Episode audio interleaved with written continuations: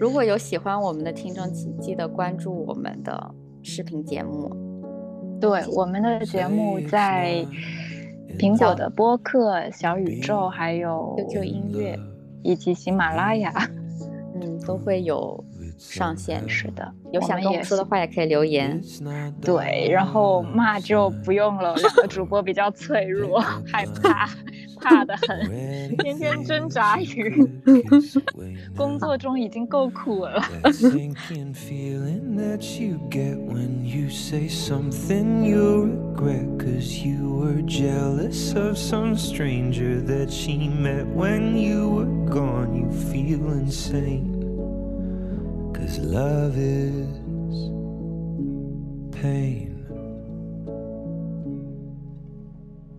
Hello，大家好，欢迎收听新一期的综合立体主义，我是 Cici，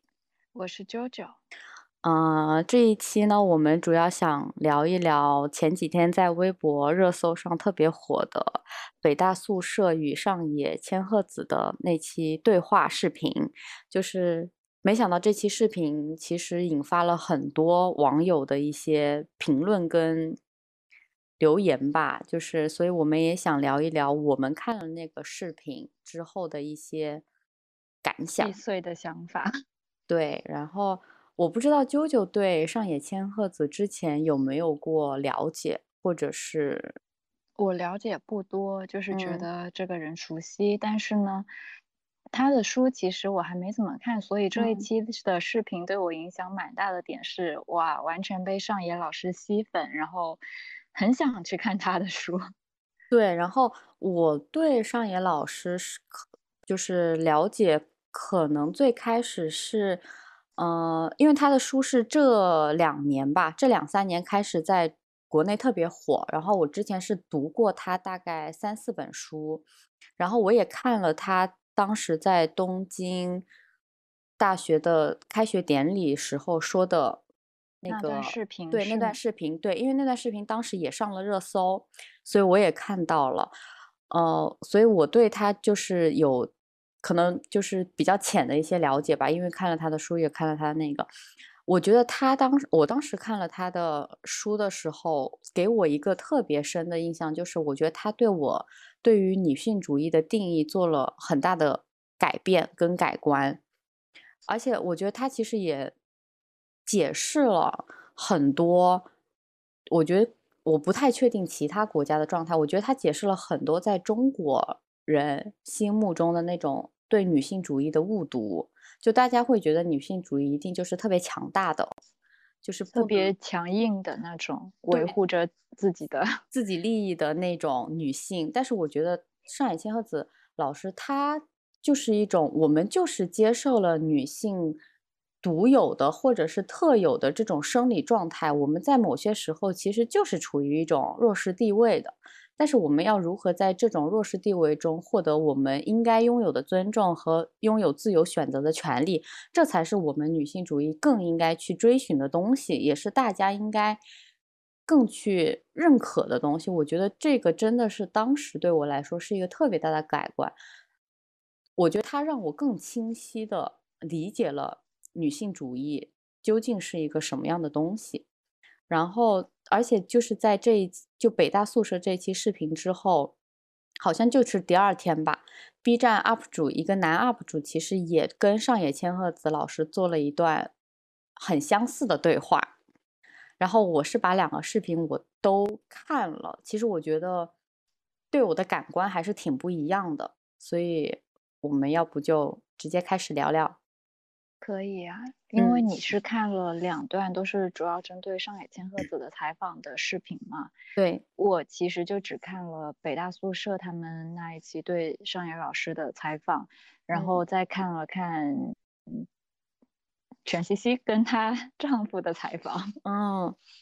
对，就很好奇，就因为他们对话中提到的一些关键词，就会一直在想他们是出于什么样的背景和想法上去聊这些。嗯，那在可能在就视频聊之前，就是我想知道一下，啾啾对于女性主义有没有很就是很简单的或者很直接的一句话的那种，你认为的是什么呀？我其实觉得，嗯，我在写准备这一期稿讲，呃，我在准备这一期，对我在准备的时候，其实也有在想。就是我其实并没有完全的了解女性主义的整一个脉络嘛，所以也只是从自己的推断上去感受。像刚刚你说的那一段，其实我也有很明显的感觉，不同于像西方我一开始所接马上接触的那种强硬的女性主义，像是一些呃女性维权维护自己权益的运动这种游行这一类的形式，感觉像是从上野老师他所提到的女性主义。它更接近我们平常的生活方各种方面。他说的好像更像是强调一种女性的力量，就是也不是说一定要以像武器一样的方式去挥舞着自己的，挥舞着这种东西，嗯，而是说像是比较柔和的去渗透。对，或者就是我觉得就是以我们。特有的一些方式吧，就是我觉得很多东西是我们没有办法去改变的，就是我们生来为女性，我们自带了很多的生理属性，是我们即使想要摆脱，其实也是无法摆脱的。对你，就算是现在不是也在提倡说，不仅仅是男性、女性，也有更多种的性别这一方面嘛？嗯。但是还是很多呃亚洲国家其实还是刻板的认为女性的地位低下，尤其是像日本，对，或者是就是大家会觉得女性就应该在社会上承担什么样的责任，然后如果强调女性主义的话，我们就是应该和男性平等的分摊这些责任。但是我觉得这些东西在真实的生活中显然。是不够合理的。其实，在整一个社会大环境下，就比较难做到这一点。首先，我们这毕竟还是一个以父系社会为主的环境嘛。对，是的。而且，像女性她自身的一些情况，其实在现在的目前生产劳动中也很难占优势，所以会自然而然形成了这一类的印刻板印象。对。所以我觉得，可能我们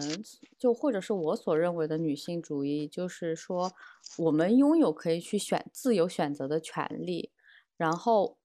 也不会有所谓的社会世俗的一些对我们的刻板印象，包括就是我们在非常弱势的情况之中的时候，其实我们同样可以获得别人的尊重，而不是必须要我们变成了很强大的状态或者。或者是我们可能在职场上、在社会上有一定的话语权了之后，我们这个女性身份才被尊重。其实，在那个情况下的时候，我们在很多男性眼中其实是一个无性别的存在者，并不是女性。也有很多男性会觉得女性比他们还要男性。对，所以说我觉得是的。那我们就开始聊聊这段视频的观感吧。说真的，整体观感下来，我很好奇，嗯，你一开始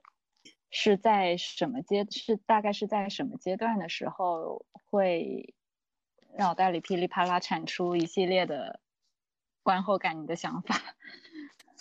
嗯，我其实我在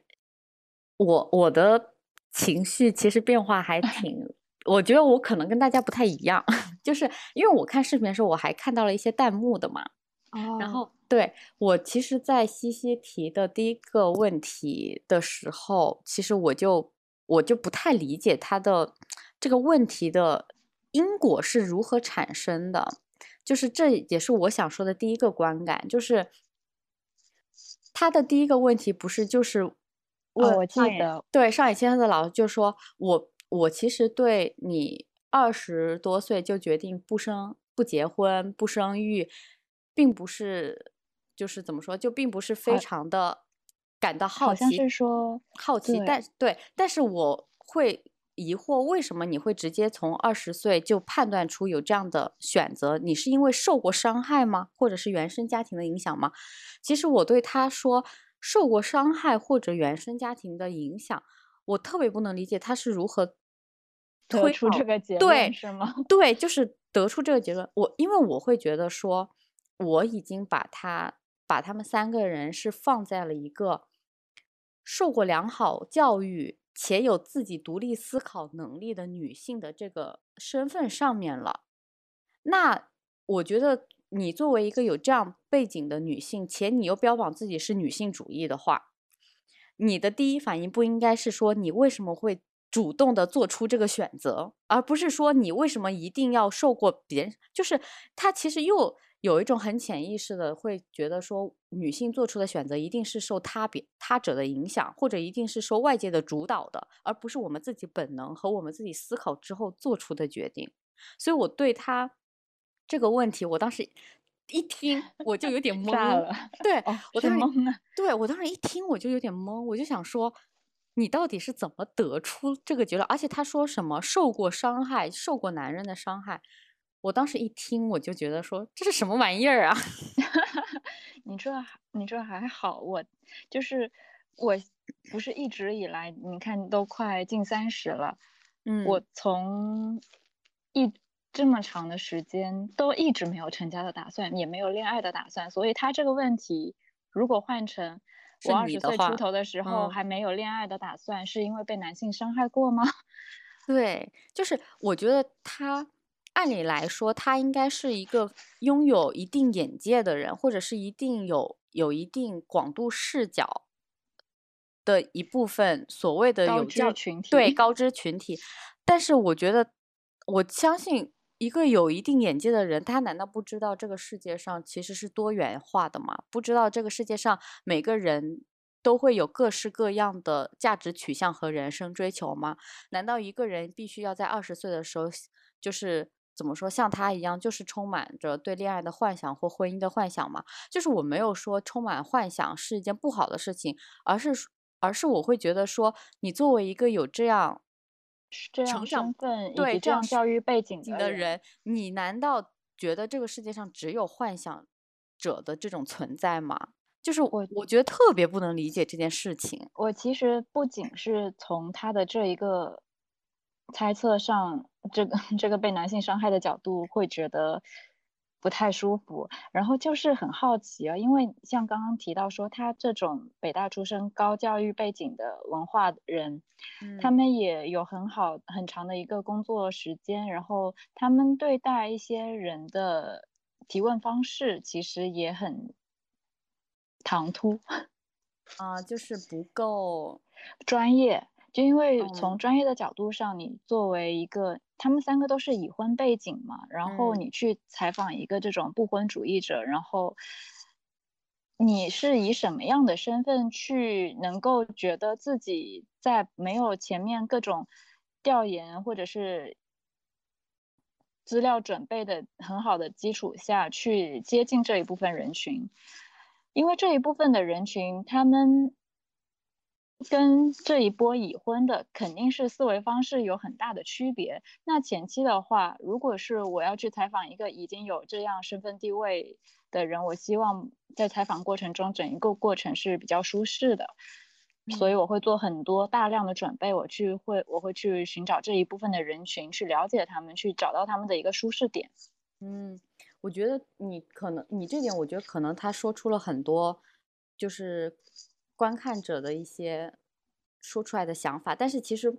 我后面我想了一想啊，再加上我看了那个就是 B 站 UP 主的那个对话的视频了之后，就是因为你没有看那个视频嘛，就是我可以跟你简单的介绍一下，就是那个男生他说的他的提问就非常的得体，而且他的提问就是一个。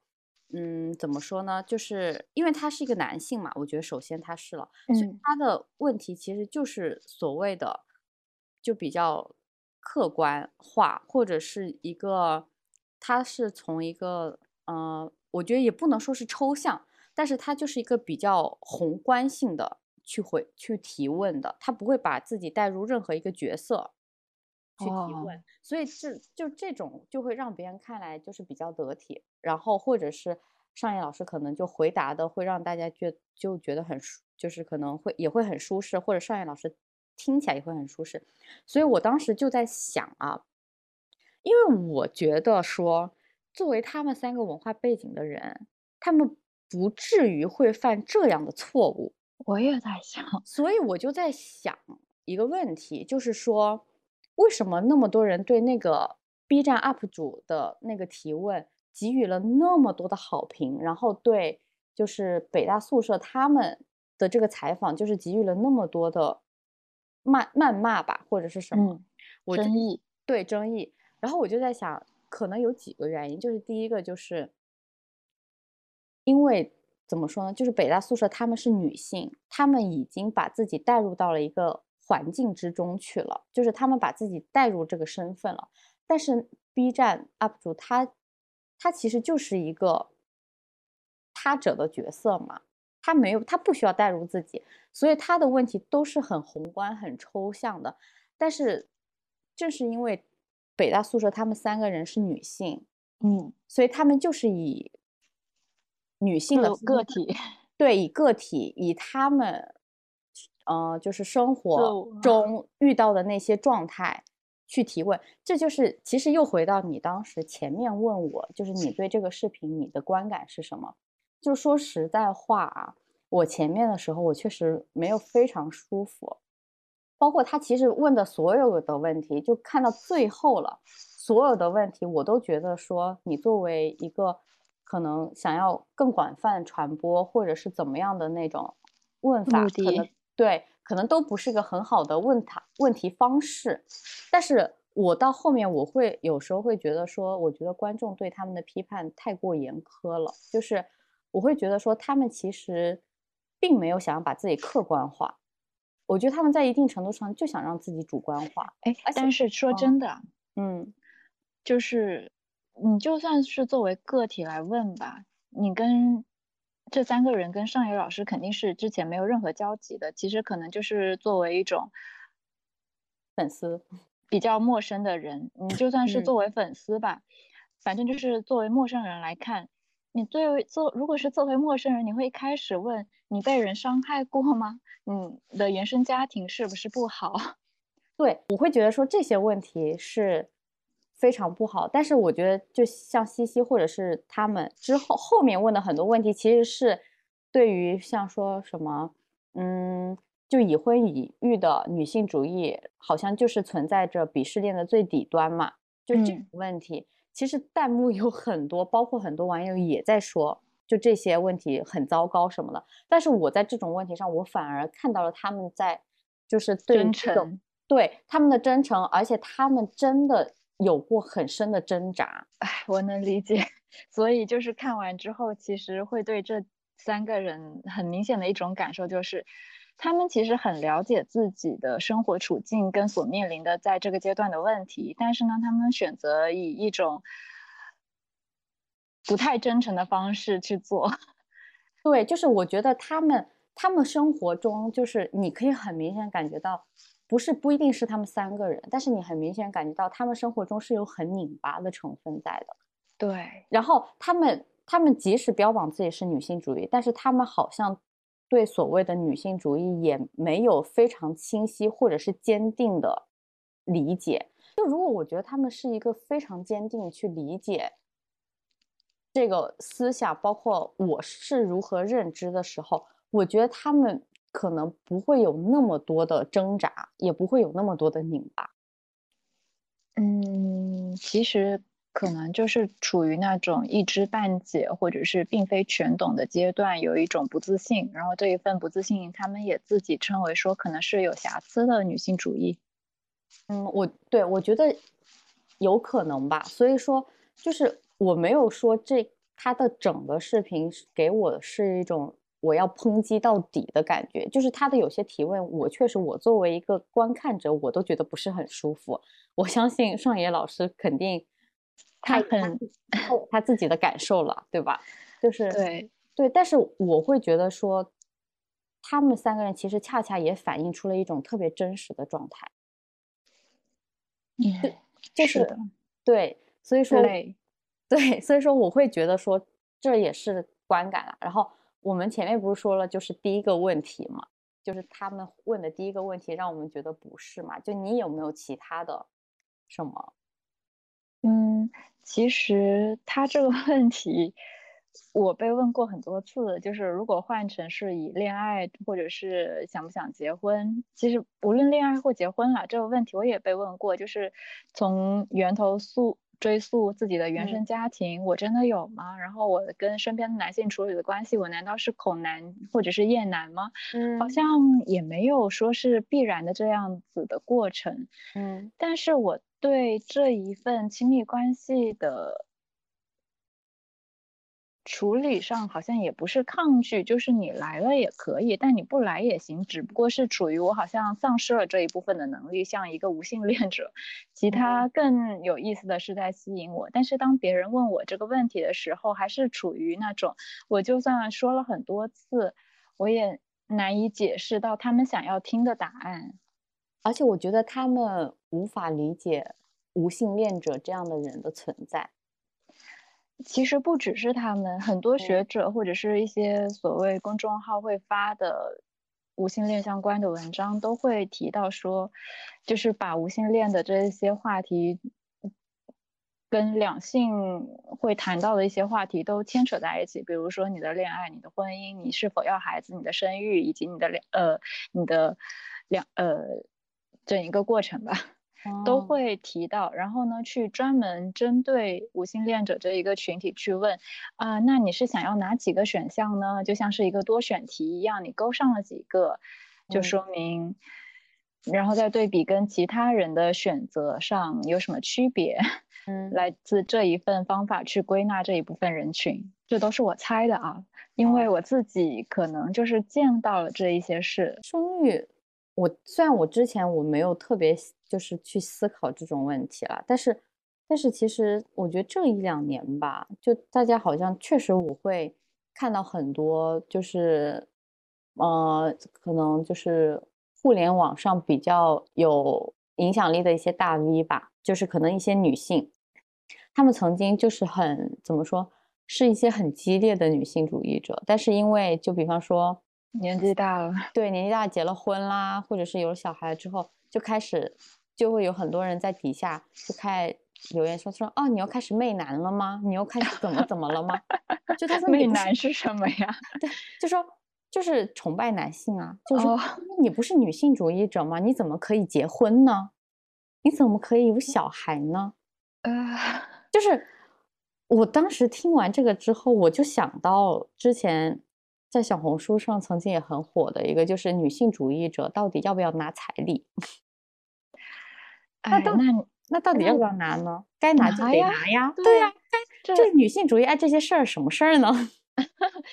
女性主义其实不就是说维护在这一些过程中，你跟其他人的一个地位平等啊？你拥有多少的自由选择？要跟其他人一样啊，就是不能说我因为女性，或者是我因为我要放弃我的权利。对，也不是说我要过多的争取，而是我们要平等。对，然后所以说我当时就是听完的时候，我就觉得特，我就觉得特别搞笑。我我都在想，就是提出这些问题的人，他到底是不是他自己所说的女性主义者？比如说，你有从一些影视作品上看到女性主义存在比较有代表性的吗？啊，我觉得麦瑟尔夫人其实挺是的吧。啊，嗯，但是但是我觉得她的那种状态，嗯，她那种状态，我觉得其实还是因为。就是还是不太一样，就是他比较是传统式的，他那种确实就是被伤害了，对他那种确实是被伤害了，所以就是比较那一种，对。但但是话说回来啊，因为突然提到影视作品，可能也是在猜，像这视频里面的三个人，其实有用影视作品的角度去解释一些现实的状况。其实我也挺疑惑他的那个解释的。我从来没有想过，可能我还甚至在想，是不是因为我们两个本身就是从艺术产业中成长的人，所以可能更了解吗？我不知道，但是我真的不太理解他是怎么得出来的。就是你说的是那个看了影视作品之后，然后把父母婚姻不幸归结于其实是父母个人的原因这句话吗？好像是。啊，我对这句话我简直无法理解，就是 我也是，就是有一个我还要提回，就是有一个这样认，我现在发现是不是我们两个对北大有刻板印象？怎么说？我们有吗？就是我们觉得北大的人就应该是很聪明的人。哦，没有，我从来没有这样意识。你看我当对，很明显，因为先不说北大吧，光是清华，我从来没有对他们有刻板印象。你看当时美院的时候，我的那美院跟清华美院简直是撕扯的难舍难分，但我从来没有觉得他们的学生质量水平会很好。我纯粹都是从他的每一届毕业展、每一届的呃以及他们的一些课程体系设置上去推断。这一波的人只不过就是占着名声而已。哦，对我我是我是真的不能理解，就是父母婚姻的好坏，我觉得背后的原因应该是很复杂的吧？他怎他是从哪一部影视作品中得出了如此复杂问题的答案？我真的就很想，我很想去拜读一下那部影视作品，或者是那十部影视作品。我就真的很好笑。我第一次听说从影视中总结两性关系的经验，然后再去推导父母婚姻不完美的理由，然后最终的结论是归结于他们两自身的原因。对，就是我真的我真的觉得太搞笑了。就是我觉得影视作品无论好坏吧，就是就是讲那种父母婚姻的其实很多嘛，像什么父母爱情啊，各种各种什么金婚啊，就是有很多这种影视作品，就无论好坏。我觉得它有一定的社会面貌，或者是它有一定的集体性的意义，但是它肯定有艺术加工啊。因为这些影视作品，他们是有时长限制的，你要在这些时长限制中去演绎别人的漫长生活，然后也要去给他做艺术化演处理，这种就意味着你不可能把它复用到现实生活中。对，而且你怎么知道影视作品可以体现出所有家庭的矛盾呢？我以前看公主的迪士尼的公主系列，那难道我就是公主吗？我他看的影视作品不会是韩剧吧？有可能是泰剧。我我我这句话我其实也是被有点雷到了。说实在话，我是从我是万想，我都不敢想出我的结论是从影视作品得出的。但是你说再深入想一下，他从这一些的结论推出是父父母双方的一些各自责任吧？那他肯定也会基于这一些败笔中去延续他现目前的婚姻状况。但是当时他得出的反应就是说，哦，我知道父母的问题是他们自己的问题，所以我在婚姻中我一定要改，就是抛除他们的行为，然后我要靠自己的努力获得幸福。等一下，这一段我也笑了。他当时就是这样说的呀。对，就是这一段，就是连着后面你刚刚说的，他们后面说的这一段，我也觉得很可笑。就是我用自己的努力去创造幸福，其实是一个假大空的话。我觉得，哎，自己固然可以吧，但是你要这么说，我能创造什么样的幸福呢？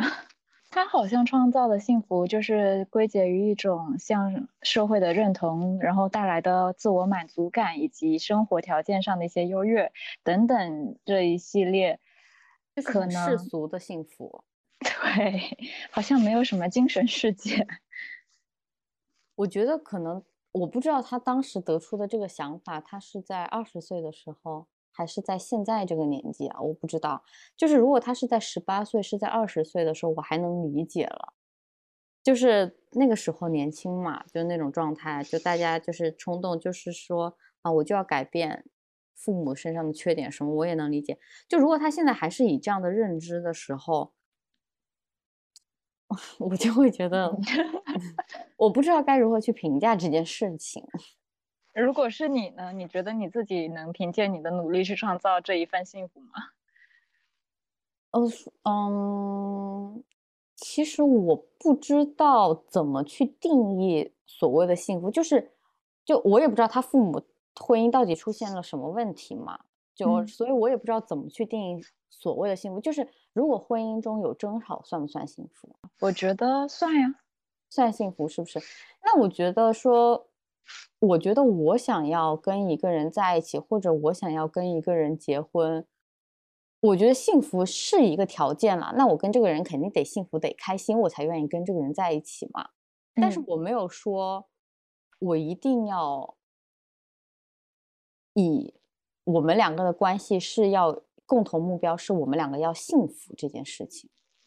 就是我不知道我对感情是比较悲观还是比较理性。就是我会觉得说，我跟一个人在一起，我跟一个人结婚，我从来没有想过我要跟他白头偕老这件事情。我觉得这个 事情白头偕老吗？就是我觉得这个就是我要跟这个人在一起一辈子。我觉得这个东西是有很多因素存在的。我跟一个人谈恋爱，这不是我的目的。我跟他谈恋爱，肯定是他在某一个点上，我们达到了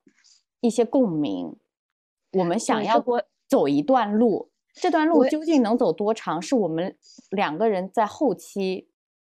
彼此之间的一种磨合和那些嘛。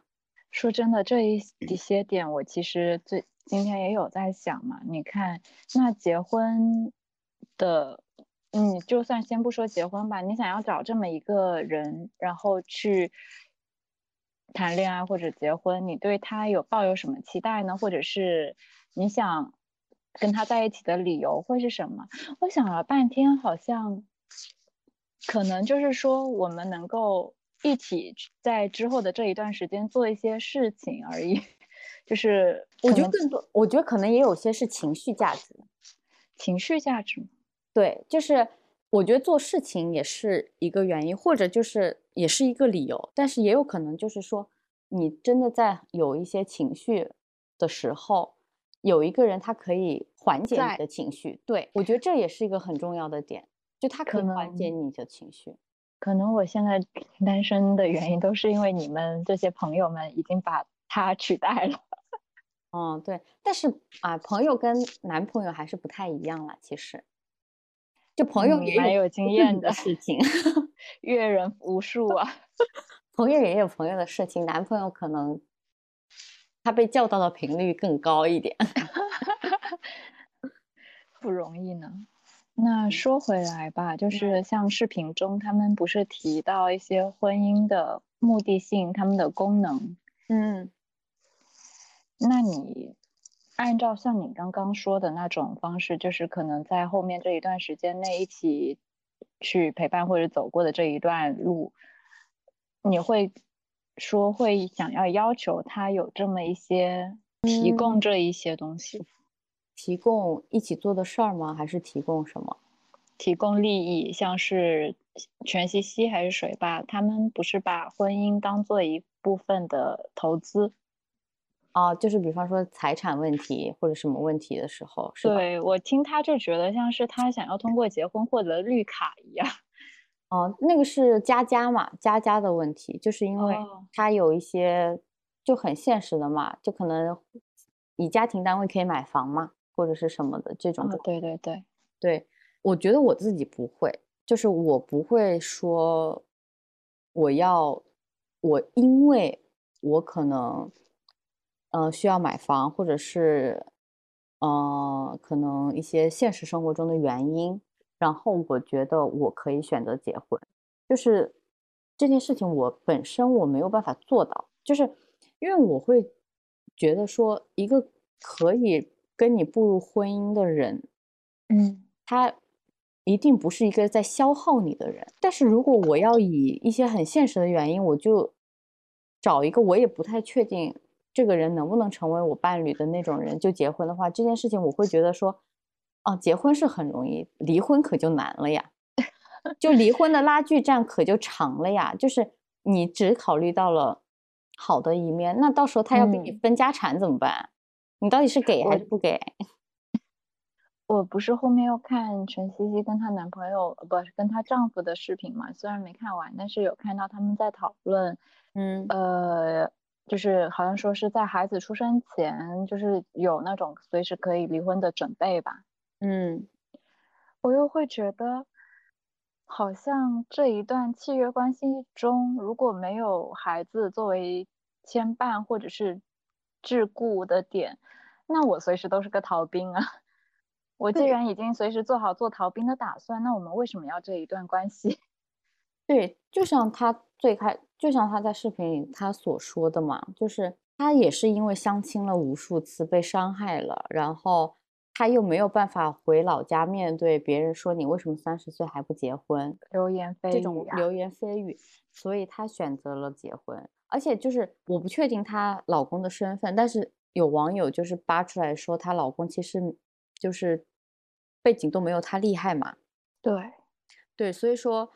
就是我觉得一个怎么说，一个我们普通人认知里面的印象会觉得一个高知女性。她找男朋友的眼光一定很高的，但是她又，但是她又可能像所谓的向下兼容吧，或者是什么向下兼容？对，就 是你这个词，就是我就会觉得，我就会觉得说，那她的这个社会压力确实是也是蛮大的，真的，真的可能真的很大。那然后，所以说我才会觉得啊，但是啊，我觉得怎么说呢？就是我会觉得说，她其实。他想要的其实根本就不是说什么恋爱啊，或者是什么，他就是单纯的想要完成一个社会责任，不想被念叨。说到这，就是 其实他不是在视频里说他承受了很大的压力嘛，来自于周遭的一些流言蜚语以及整一个社会的嗯不认可，嗯。那你那那其实这一点上，我也当时看的时候，我又觉得很离谱。你要说整个社会的压力情况，难道仅仅是他一个人所承受的这一些吗？有很多的个体其实并没有像他这种有机会能够去北大读书，但是也依然抱着这种生活的压力以及。情感的压力，而且也并不仅仅是说我如果不结婚，我就会受到这些压力。在我老家以前，亲戚那边也经常是，可能还有那种你结了婚，但是你婚后的一些各种乱七八糟的谣言也会逼垮一些人。我觉得他有很大的一个原因，就是我觉得他不够想法自洽，就是。他又标榜自己是女性主义，但是他又备受自己这种婚姻状况对于你女性主义的影响。其实就很明显的从他后面的视频中感觉出来，无论是他提到他的婚姻，对着上野老师讲述他的一些故事，然后还有提到说他现在所面临的一些社会舆论，嗯，其实都像是。借着这个机会，想要去向上野老师这种不婚主义者，或者是他这一类比较有社会地位的人群，寻求一种认可。对，就是就是认可他的决定，然后以他们的认可来告诉大众说，我又没有我是对的，对我又没有做错这件事情。对，所以就是他确实会有这种感觉，但是我。针对他所提的问题啊，就是嗯，不是不针对这个问题，只对他，就是我把他的这个问题扩张到更多的人群当中的时候，我觉得这个问题是很多女性都存在的问题。对，但是这也其实像引申到之之前我们有说过的，为什么像他以这样子有很好的教育背景的人，却依然会保持这样的不自信以及缺乏认同的安全？我就是，我觉得从我自身的身上，我会发现，我从小到大，也不是，呃，或者是从我有意识了之后到现在，我会发现，我对于女性主义的所认为的或者所定义的，其实一直都是流动性的，或者是在变化性的。这个东西不是绝对的，它会随着一些社会发生的改变，它会出现一些可能新的。或者是他会抛弃了一些我们已经不谈不再谈的女性主义，所以我觉得可能，嗯，它的边界是有弹性可以，对它的边界流动的，对。然后我们可能以前所认知的女性主义，它比较固定化，或者大家就是觉得啊，女性主义就是啊平等权利啊，就是呃跟男性站在同一个位置上。但是我们现在慢慢慢慢，我们随着越来越多新就新时代的出现，我们对女性主义其实有了更广泛的认知，也有更深刻的认知。就是可能以前在更早以前，可能根本就不会涉及到 女性主义，她到底该不该结婚，该不该生小孩。然后现在这个问题好像这十年吧，嗯，才被呃，可能学者会一直讨论，但是我觉得这十年或者是二十年才开始被大众更频繁的讨论了，所以我觉得听到对被听到了，所以我觉得你有的时候我们出现所谓的意志不坚定、立场很摇摆或者很模糊，我觉得其实是一种正常，就是我觉得他们可能也是在一些前进中、摇摆中去总结出来。对，去总结出更多，或者是更坚定的一些女性主义到底究竟是怎么样的？所以我觉得他们有一方面，他们真的也说出了自己的困惑，甚至，但是也不排除他们能懂，但是他们想要借一个权威去回应回应大家。我觉得都是，但是我觉得抛开他们的身份啊，就是这种情况，其实在我们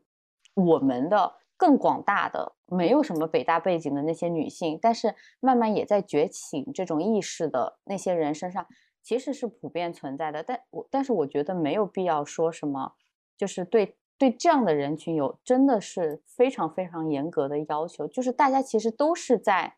不断的摸索，然后不断的认知中去往前走。可能以前我们真的也受到过一些不公平，但是因为我们那个时候没有这样的敏感度。所以我们并不知道我们自己遭受了，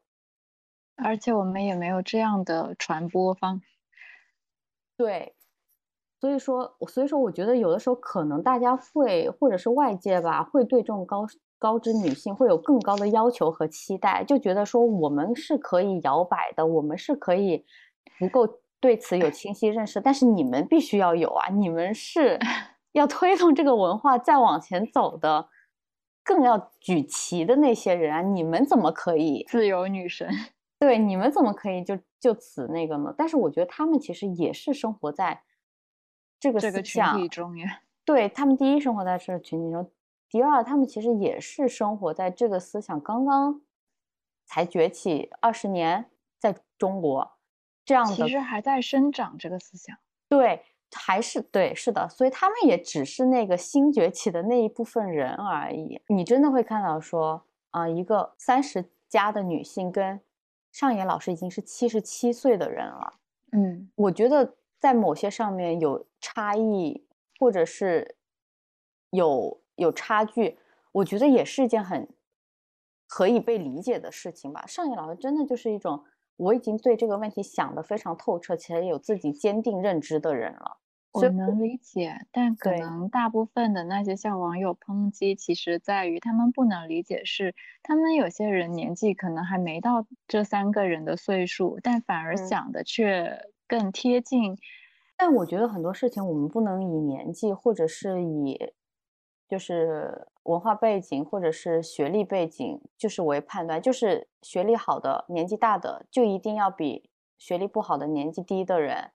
想的更知道的多吗？多知道的多，或者更透彻。有哪个我们以前读书的时候，学校有教过我们女性主义这个东西吗？这个东西不是也是我们在成长跟社会中才学习到的东西吗？或者是我们潜意识里面慢慢慢慢培养出来，然后我们才会知道，哦，原来我们曾经的认知、曾经的思考，原来是女性主义啊，就是这个东西没有人教过我们呢，但是我们会有这样的思考。所以，如果有些听众他们觉得，哦，我才二十多岁，我想的都比他们厉害，那你自己感到庆幸就好了呀。你能在二十多岁就想明白这件事情。是一件很好的事情啊，而且如果假设你说你自己还没有是北大毕业，那你就更应该庆幸了。我也说，他就应该去读北大。对啊，所以说我就是觉得说，我觉得年纪这些都不是吧？你也会看到很多五六十岁的人你活得没活明白啊。对我很，我就在身边。对呀，所以说就是为什么五十多岁一定要活明白呢？那我二十多岁也可以活明白了呀。活不活明白，其实都有他们自己的幸福的地方啊。对呀，又怎么能去要求别人过着跟我们一样的生活，或者是按照我们的想法去做呢？对，是的。但是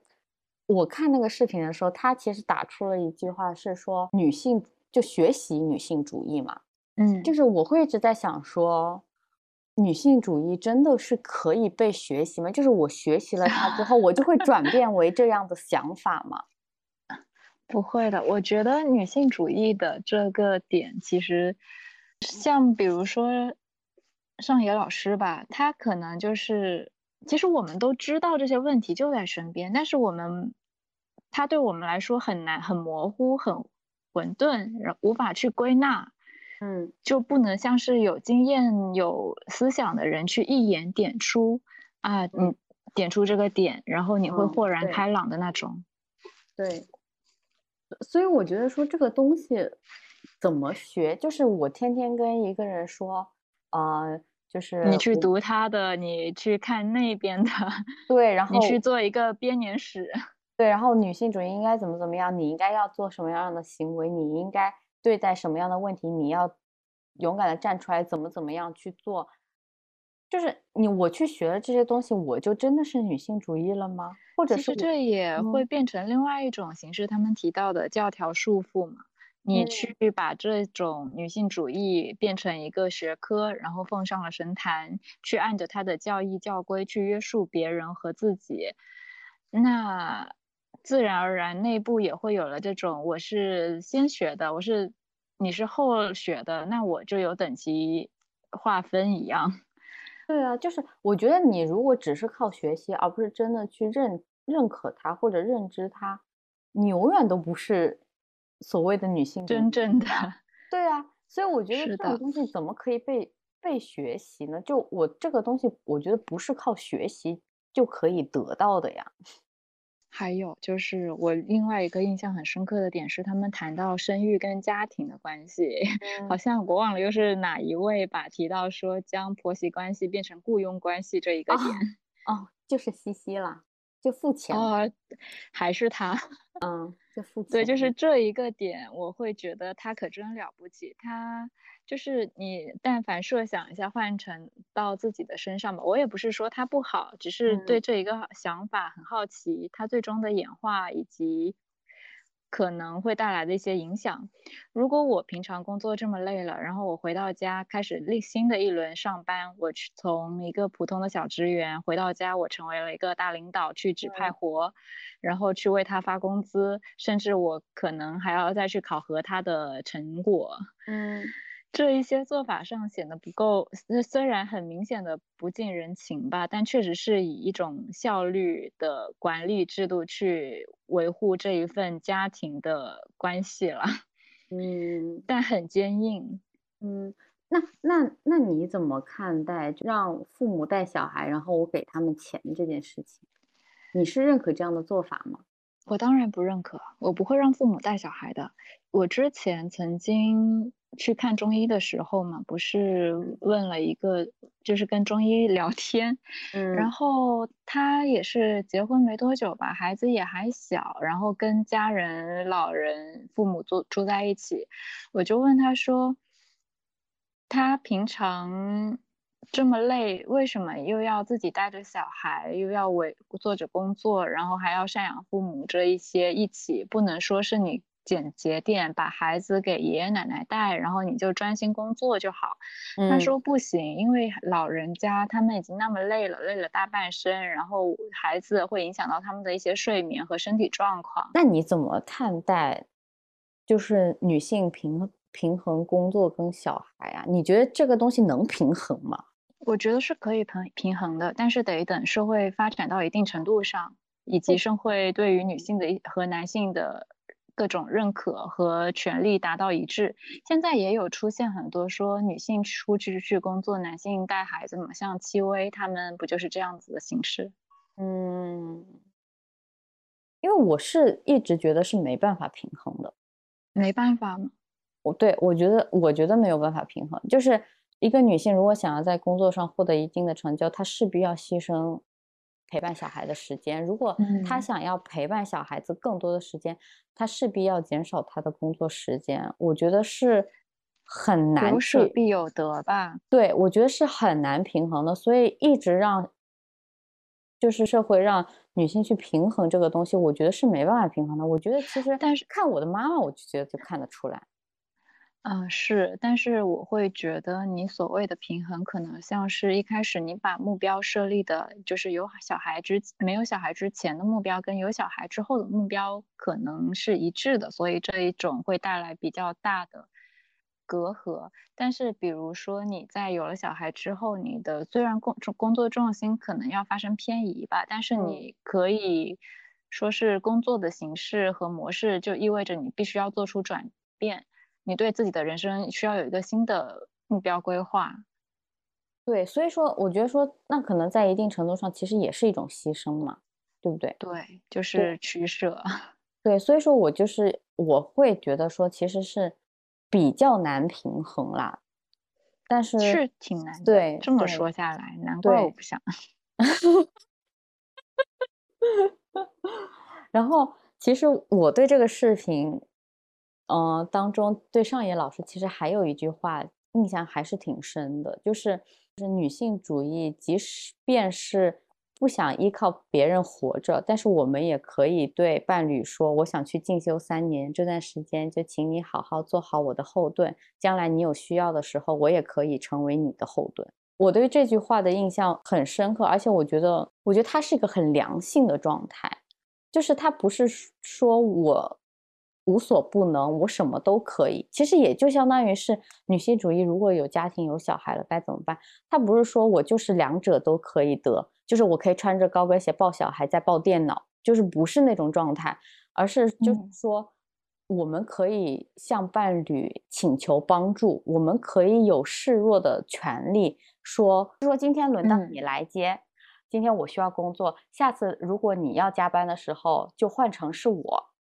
嗯。我觉得其实就是这样的一种状态，就是我们不要就很害怕去示弱，或者是我们不要很恐惧我们是弱者这件状态。就是我觉得每个人都需要别人帮助的时候，无论是男性还是女性。对，但其实这一点我现在想想，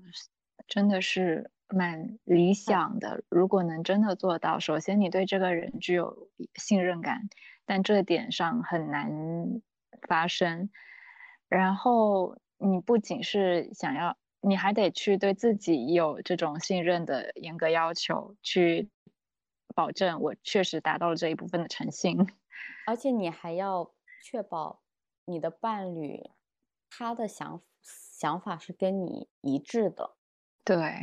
就是，而且就是怎么说，他也要是一个可。就可靠且靠谱的人，就他让我想到了一件事儿，就是我之前关注的一个博主，他是中国人嘛，但是他当时去加拿大读书了之后，他就在加拿大结婚生子，就定居在加拿大了。然后她的老公其实是一个华裔的加拿大人，当时这个女女生当时就是发了一段视频，就是说。他们就是可能基于一些规划，他们全家决定回国发展了嘛，嗯，然后但是又因为疫情的原因，就可能回国搁浅了，就延期了。然后现在不是好转了吗？然后他就先从加拿大飞回了国，他一个人飞回了国，然后准备开始他的工作嘛。然后，然后就有很多人在底下留言说啊，那你回国了，那你的小孩怎么办啊？然后他就直接留言说：“我的小孩难道没有爸爸吗？爸爸不是在加拿大陪着他吗？”我我好像也看到过有印象这一系列的。对，我就觉得说这就是大家很多的刻板印象，就是想说照顾小孩就是女女性责任，女性的责任。那我要男性干嘛呢？就是小孩不是我们两个的小孩吗？难道爸爸不应该有照顾小孩的能力吗？当然，我觉得在。开始的时候，妈妈，我觉其实妈妈有一种本本能，是觉得别人都做不好，只有自己做得好。就我特别能体会这种感觉，就是哎呀，爸爸那么粗心，爸爸肯定做不行。所以我觉得最开始的时候，妈妈其实也要给爸爸一定的信任感，让他真的放手去做，即使做的很糟糕，我觉得做一次、做两次、做三次，他就会了呀，他就会慢慢心细起来。毕竟是他自己的小孩，他能多粗心？我觉得这就是一个很好的。关系就是所谓的关系状态，婚恋婚育状态，就是你双方给予一定的信任感和就是一定，而且就是对方也是可靠的，女性就可以完全敢去做自己真正需要去做的事情。你真的能找到可靠的另一方吗？所以我觉得要看嘛，就是我觉得要去搜寻，而且去面试。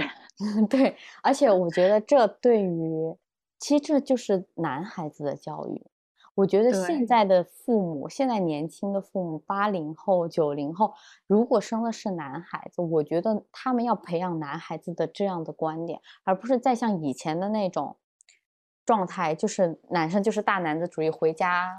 双手一放，什么都不干，就开始衣来伸手、饭来张口的那种。妈宝男也不行。对，我觉得不单单是我们思想要一直去改变，或者一起去转变，就是男性其实也是需要的。全人类的 啊，全人类的努力吧，对，太不容易了。那我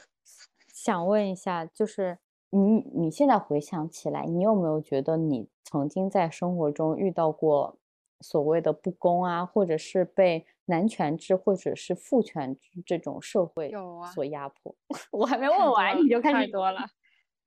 这就是强烈的共鸣，在你前半段话的时候，我已经遇上了，后半段那就更不用说了。那那大概是什么样子呢？我的情况就拿工作中来说吧，我上一份工作不就是这样吗？首先，它在这个工作体系中，其实也很像是我们的这个社会大环境下的一个缩影。我在的这个工作室就是夫妻档，夫妻档，但其实主理人也是。一位男性话语权很集中的设计师主理人，嗯，所以在整一个过程中，我的所有就是作为设计师，你该有的想法和你该有的一些思维逻辑，整一套其实在一直被压制，然后但他反而却没有意识到作为。设计师的话语和思维被压制是一件有多么可怕的事，更别说我是一位女性设计师了。她根本没有性别的这一个点。哦，嗯，他需要的其实是一个能让他工作室运转的机器，就像是我们现在这也是作为一个社会运转的机器一样。嗯，同样的道理，但是他的男性主导的气质格外的强烈。如果假设换成是一个女性主理人的存在的话，我觉得可能会对我来说舒适很多。就比如你在面着面临着一个熊，跟面临着一个长颈鹿的区别。啊，也不是我碰到的，就是呃，可能我的其他同事，我听他们有说到，就是说有一些男性他会觉得自己。懂得很多，所以就是当就是别的女性在说话的时候，或者是怎么样的时候，她会表现出一些不屑、傲慢，对，傲慢、不屑，或者是冷笑。但是说真的，我可能冷笑的次数 更多。但是我觉得你你是不屑嘛？但是我不是不屑，你是不屑男权嘛？啊，我是。你要这么说，突然我开始在回想，面对着曾经的那一份工作，他所谓的傲慢展示给我的那种傲慢跟不礼貌的一系列的行为，我最终的反应都是非常的 冷酷，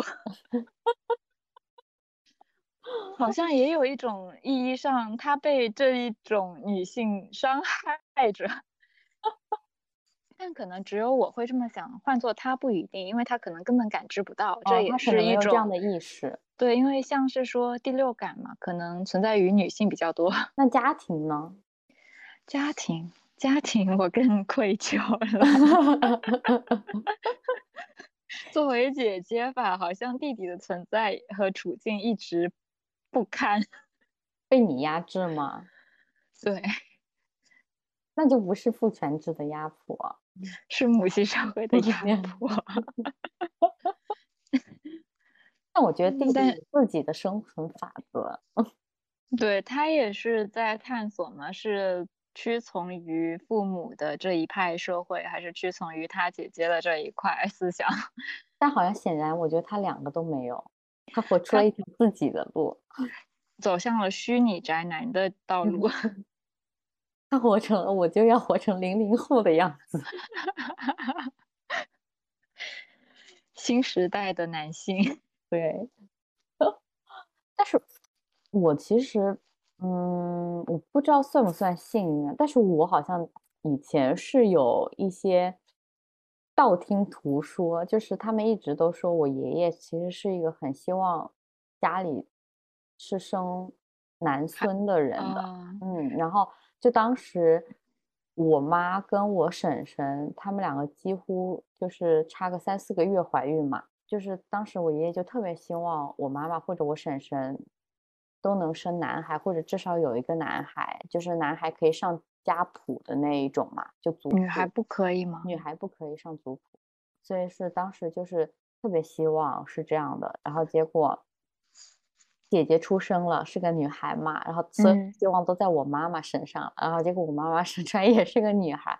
虽然我从小到大我没有感受到我爷爷对我们的不喜欢，我反而觉得我爷爷特别喜欢我跟我姐姐，因为我们确实还有个哥哥，但是不是姓王嘛。嗯，我是没有感觉到那么明显，但是我是有听说的，我就是说我爷爷其实刚开始的时候挺失望的，但是我不知道是不是因为我跟我姐姐比较争气。就是我们是的，就是我们两个的读书确实比男生好，就我们从小到大确实比家里的男性都优秀，甚至比就是因为族谱就是肯定其他旁支的人也会有嘛，就是确实我跟我姐姐算是我们这一辈里面比较优秀的人了，所以我我反正我的印从我有印象以来，就是我觉得我爷爷就是对我们两个特别特别喜爱。我不知道是不是靠我跟我姐姐的努力，为女 性夺得了一战，可能就是看爷爷的这个身份吧。比如说，他作为这种大家庭的大家长，他对于整一个承前继后的责任感，其实是希望这个是一个弟弟或者是男性。对，其实还是挺传统的。但是我发现大部分的。男性啊，其实都更喜欢女孩。就是像我爷爷，他特别喜欢我爸爸，然后他一直就觉得我的身上有他们就是整个家里对，就整个家里面生活习惯很浓的影子。所以我生来就是姓王的，所以我不知道啊，是不是因为就各种原因，就可能觉得哎呀，这个孩子也真是有缘呐，或者是什么，然后 然后。对，然后包包括就是婚姻啊这些，我觉得他们其实也给了我很高的自由空间，就是说相信你自己的决定和自己的选择，就是也无所谓什么。结果他们，我我觉得他们现在应该都要后悔了。这么几十年过去了，还是没有选择。但他们今年还有在说，就是随便你，就是就是你自己对你自己想好。就是他们，就是我会跟他们说，我如果真的想要结婚有伴侣，我希望找一个什么样的伴侣？就是他们听完之后会觉得说，他说你是真的有思考过这个问题，你才选择现在的生活方式的。他们就会表示说，那我们就很。相信你的选择，我们很放心你现在的这个选择。其实我觉得这个状态是一直在改变的，因为我记得我初中的时候就跟家里人说过，说我是一个不婚主义者。小孩，就是我真的不知道我初中是如何说出这番话来的。然后我妈当时听完之后就说：“啊，可以呀。” 对，然后，然后就是各种，然后。但是后面我会发现，说我当时的不婚主义或者是什么，可能刚好是中国那个时候突然有这样选择的人了，出现了丁克，出现了所谓的不婚主义者，就刚刚出出现这样的意识，然后我觉得，哦，这种行为非常的酷，我也没有想过为什么，所以我就觉得说。你就是个盲从的愤青，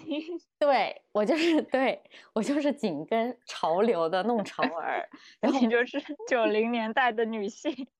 对，然后我就想说，哦，那我，啊，我说，哎，不结婚也挺好的，那我也不会，然后什么的，然后那个，但是我会发现，就这几年，我会觉得说，啊，我依旧对婚姻没有很大的兴趣，但是我会觉得说，哎，其实你如果真的有能力的话，有一个小孩也还不错。的那种状态，但是婚姻就说，嗯，婚姻我就对我觉得婚姻真的是随缘，因为如果一个队友很糟糕，我觉得还不如不要这个队友。我已经注定不 比较悲观，认定没有什么 好队友，对，看得上的。嗯，对，所以说我觉得是啊。但是我会发现我身边很多嗯朋友，他们好像就没有这样的嗯思考吗？也不是说可能没有这样思考，或者我觉得他们不够坚定吗。就他们可能也会想说，为什么要这么催我结婚？我也可能也才这个年纪，但是我觉得他们就是他们没有真的去做出深刻的反抗，或者是跟父母有深刻的沟通。他们只是说我就不想要现在那么早结婚，但是他们又不给出父母有理有据的理由。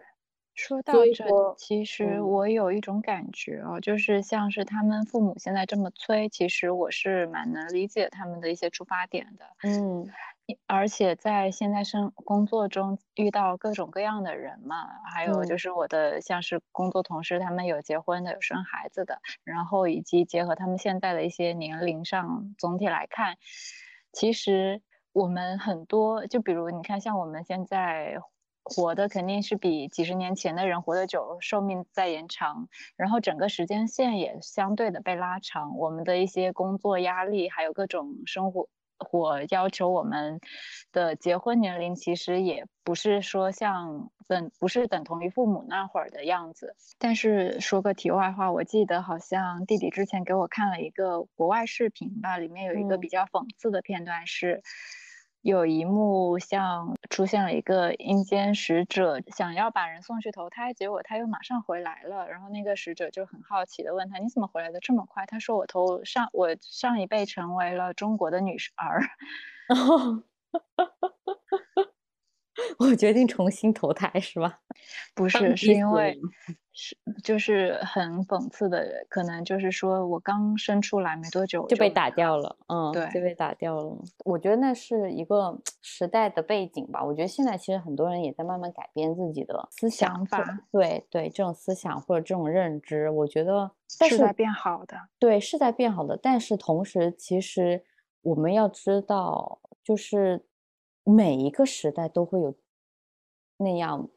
不好的声音存在的。我觉得总体在变好，就变好的比例人数在变多，但是总会有大男子主义的男性存在的。或者 说不准以后下一个时代，像我弟弟，他会说：“我不要当男性了，我要去 当女性主义，无性别。”虽然大家对北大宿舍的这期视频就是有很多的争议吧，或者是。不好的一些点观点抛出，但是我会觉得说，其实我觉得在这个视频中，我确实看到了很多很真实的存在的一些挣扎，或者是很真实的一些困惑，就是这样人群的一些困惑。但是我会觉得说，很多时候我们要给予这些人，或者是给予。这个思想，它在进步中的一些空间跟宽容，就是我们大家都还在去摸索，再去更全面的、更清晰的，或者是更理解这个思想它究竟是怎么样的。然后我们要如何在生活中去维护我们自身的一些利益和一些嗯选择吧。所以说，我觉得。确实，视频中有很多会让大家觉得不舒服的地方，包括也会让我和九九觉得很不舒服的地方。但是我觉得，我觉得这是一个踏出来的第一步的开始，而且它被这么热切的讨论，我觉得从另外一方面值得庆幸的是，我觉得越来越多的人在关注。对，而且越来越多的对，就是越来越多的人会。这就是这些点，其实都点到了每个人的心上，好像就是这些意识终于开始萌芽了。我们已经有一个要开始发展，要准备生长，然后要有一个更好的生面貌出现了。对，就是我觉得，而且其实还有一点就是说，大家这么多去批判他，或者是去争议他，其实也突出了大家真的有在。作为自己去思考这个问题，而不是去听从，呃，理论，不去听从所谓的社会上教育地位，对社会上更有权利的那些声音，而是我们真的是带着自己的思考去听那些权威声音，他们的对话是否是更真实或者是更全面的？我觉得其实，在很多方面都是一件好的事情。我们不要去一味的就去批评这一件事件或者这一个视频。我觉得它因为一些不好，反而我觉得让大家看到了更多的希望吧。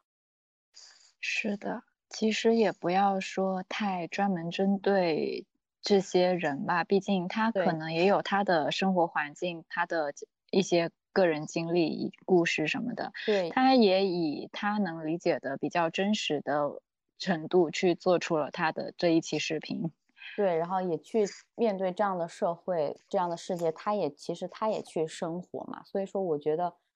说，我觉得说到底就是要给予。跟你做出不同选择的人的一些宽容和给他们一些自由的空间吧，我觉得。